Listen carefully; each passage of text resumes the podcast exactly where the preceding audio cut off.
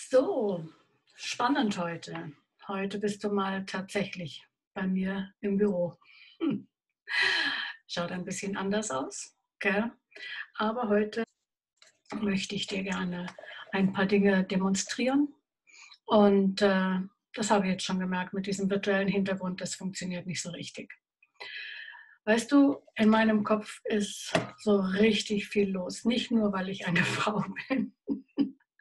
Ich weiß, das erklärt schon manches, sondern weil es, es geht einfach so ab. Es geht rundrum so ab. Ich denke mir gerade, hey, spielt die ganze Welt verrückt?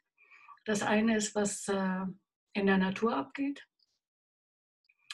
Die Brände, die Hurricanes, Corona und einiges mehr. Ähm, und dann, was geht dann eigentlich ab unter den Menschen? Und jetzt habe ich ähm, gestern gelesen, dass ein Herr Professor oder vielleicht sind es auch mehrere, ich habe mir den Artikel, muss ich gestehen, nicht weiter angetan. Ich habe die Überschrift gelesen und ähm, diese Überschrift sagt, dass ersten Menschen in der Bibel nicht unbedingt Mann und Frau gewesen sein müssen, sondern dass es auch damals schon ganz viele unterschiedliche äh, Modelle gegeben hat in, äh, in der Sexualität. Und ganz ehrlich, ähm, um es mal so vorsichtig auszudrücken, da platzt mir echt der Kragen. Von außen kann ich so sehen, wie Menschen und gerade die nachfolgenden Generationen so in die Irre geführt werden. Nicht, es reicht nicht, dass man ihnen die Identität nimmt. Ja, wie viele dürfen denn heute noch in einem Elternhaus aufwachsen, wo sie wissen, es gibt Vater und Mutter. Und äh, da können sie sich darauf verlassen, dass die beiden beieinander bleiben. Und äh, ich möchte gleich vorab sagen, ich rede hier nichts, 0,0 mit erhobenem Zeigefinger.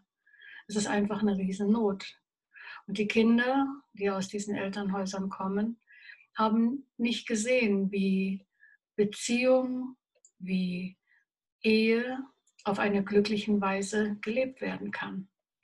So, und dann gibt es die Nächsten, die ihren Vater oder ihre Mutter nie kennengelernt haben oder beide nicht, die gar nicht wissen, woher sie stammen.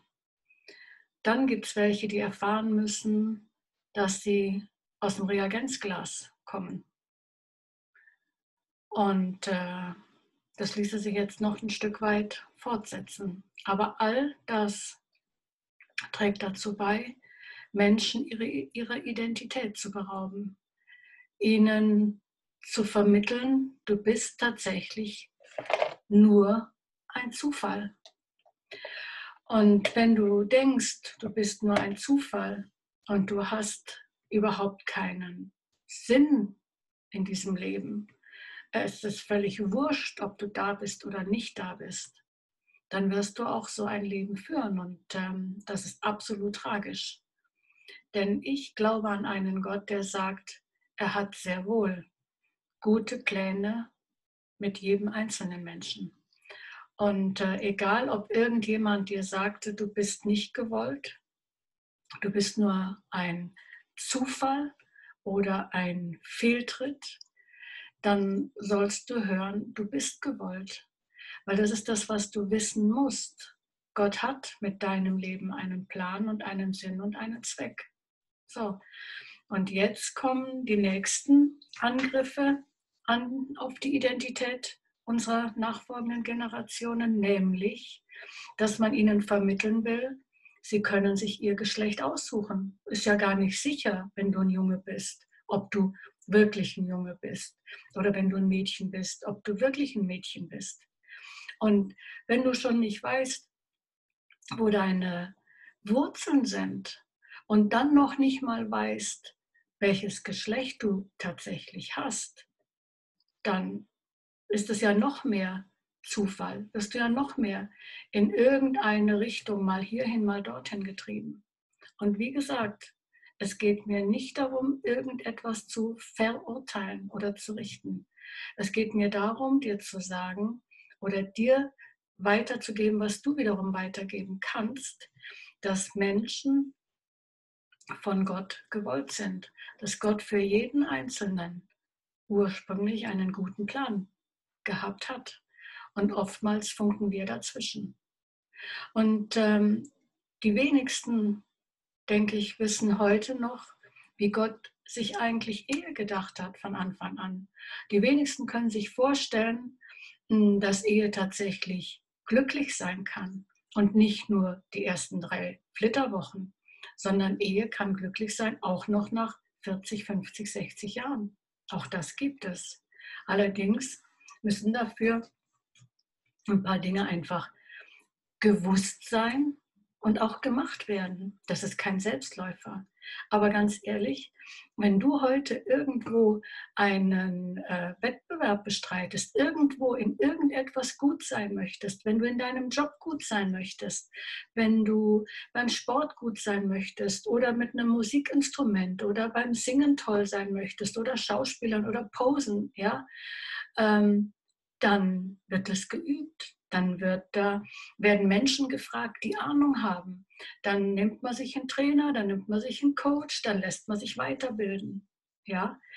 Aber das, was uns Menschen hier auf der Erde einfach einen Halt gibt, was gedacht ist, uns reifen zu lassen, wachsen zu lassen, uns zu halten, nämlich Ehe und Familie, das wird nicht nur von außen kaputt gemacht, sondern es wird auch, äh, jeder denkt, das läuft von ganz alleine.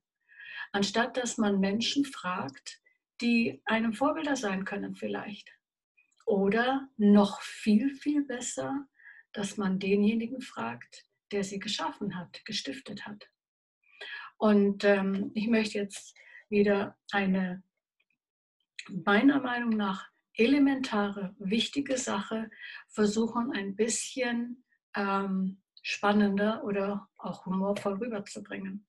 Das ist etwas, wie wir auch in unserem Eheseminar vorgehen, mein Mann und ich, ähm, oder wenn wir mit Paaren, die heiraten wollen, Vorgespräche führen, dann nehmen wir immer ganz gerne, steigen wir ein mit unserer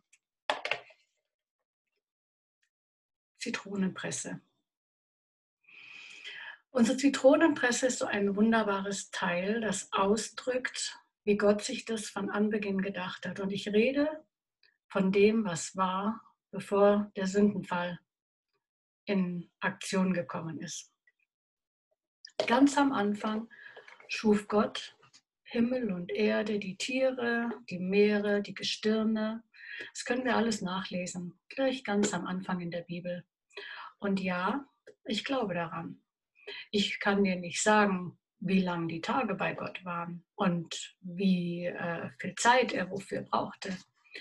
Aber ich glaube daran. Und wenn ein Tag bei ihm tausende von Jahren sind, wie es an einer Stelle heißt, dann mögen das so und so viele Jahre gewesen sein, die meinen Verstand einmal mehr übersteigen. Aber für mich ist es absolut ähm, glaubwürdig und absolut ähm, ja, fest zementiert, dass ich kein Zufallsprodukt bin, das aus einem Urknall und damit von einem Quantenflosser abstammt, sondern ich weiß, dass es einen Schöpfer gibt, der mich wollte. Und das ist das, was ich dir wünsche. Und jetzt sagt dieser Schöpfer, nachdem er sechs Tage lang alles geschaffen hat, am sechsten Tag den Menschen, und er sagt, nach jedem, was er geschaffen hat, sagt er, es ist gut, es ist gut. Und dann schafft er den Menschen, den Adam, und dann sagt er, es ist sehr gut. Und dann schaut er sich das Ganze so an und dann kommt ein Moment, wo er sagt, hm, es ist nicht gut. Und das erste Mal, als dieses Es ist nicht gut in die Schöpfung hineingesprochen wird oder das Gottes formuliert, heißt es, es ist nicht gut, dass der Mensch alleine sei. Und dann heißt es, dass Gott den Adam in einen tiefen Schlaf versetzte. Also davor kommt noch eine ganz nette Geschichte, wo Gott dem Adam die ganzen Tiere vorbeibringt und er sie benennen darf und Adam aber überhaupt nichts findet, was jetzt so zu ihm passt. Und ganz ehrlich, ich kann das gut verstehen. Weißt du, da kommt die Seekuh vorbei und sagt der Adam, hm, ist jetzt nicht so wirklich das, was mir gefällt. Gott, kannst du es nicht verstehen? Ja gut, das Kamel hat zwei Höcke, aber ehrlich, knutschen. Mm, also ich mache es jetzt ein bisschen flapsig. Ja, auf jeden Fall. Der Adam stellt fest, bei all den Tieren, so hübsch und niedlich wie sie auch sein mögen, ist nichts dabei, was ihm entspricht. Und deswegen tritt Gott wieder ganz liebevoll in Aktion, versetzt den Adam in den Schlaf und schafft aus seiner Rippe die Eva. Das ist das, was die Schrift sagt. Und das heißt im 1. Mose ähm, im 1. Mosebuch, Kapitel 1, im Vers 27, und dann schuf Gott den Menschen. Also hier sind, ist sie wieder meine Presse. Ja? Er schuf den Menschen als Mann und Frau schuf er sie. Tada.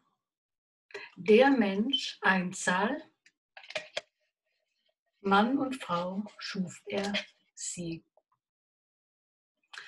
Und äh, was hier so schön dargestellt ist, ich stelle mal diese rhetorische Frage, ob die beiden Teile verschieden sind. Natürlich sagst du ja, klar. Kann man aus zwei solchen Teilen das nötige Ergebnis bekommen oder das bekommen, wozu dieses Teil berufen ist? Nein. Wenn man zwei solche Teile nimmt, kann ich dann herausbekommen, wozu diese Zitronenpresse gemacht ist, also wozu ihre Berufung gemacht ist? Nein. Aber in ihrer Unterschiedlichkeit, in ihrer Ergänzung bringen sie das zusammen, wozu sie berufen sind. Was der Adam nicht hat, hat die Eva und was die Eva nicht hat, hat der Adam. Und gemeinsam in ihrer Unterschiedlichkeit ergänzen sie sich. Und das ist eine von vielen Offenbarungen aus dem Wort Gottes. Die Unterschiedlichkeit, die so vielen Ehepartnern oder so vielen Partnern in so vielen Beziehungen so große Not macht. Diese Unterschiedlichkeit ist von Gott gewollt, geplant. Nicht damit ihr euch gegenseitig ähm, fertig macht, sondern damit ihr euch jeder mit den ihm eigenen Fähigkeiten, mit den ihr eigenen Fähigkeiten lernt zu ergänzen. Und was ich an dieser Zitronenpresse so hübsch finde oder so, so äh, passend, wenn du schaust, dann siehst du, dass sie nicht ganz gerade und ganz glatt ist, sondern da muss ich ein bisschen arbeiten, bis sie dann wirklich genau gut zusammenpassen. Und äh, sonst bis dahin gibt es Reibungspunkte, da gibt es Punkte, wo sie nicht zusammen sind, wo Defizite sind. Und irgendwann passt es dann wunderbar zusammen. Und ihr Lieben, das ist ein Prozess, ein lebenslanger Prozess. Aber wenn du mit der Haltung dran gehst, ähm, mein Mann, meine Frau, die denkt nicht so wie ich, die ist verkehrt, weil ich bin ja immer richtig, dann könnt ihr beide nicht glücklich werden. Aber in dem Moment, wo ihr daran geht und sagt, hey, ähm, das, was du da so anders denkst, was du so anders siehst, was du so anders sagst, das kann etwas sein, was meine Meinung, was mein Denken ähm, ergänzt. Ihr erinnert euch vielleicht an den Elefanten.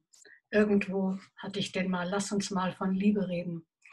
Und ähm, deswegen einmal mehr heute, ähm, egal was irgendjemand da draußen sagt, und ich glaube, das wird zunehmend wichtiger, du musst wissen, du bist von Gott gewollt, er hat für dich einen Auftrag.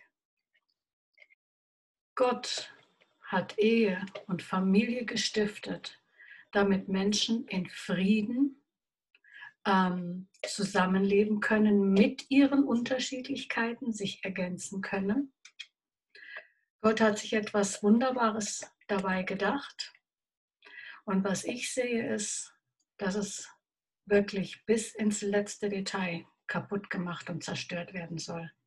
Die Kraft, die in einer glücklichen Ehe steckt, die ist, äh, das ist Sprengkraft.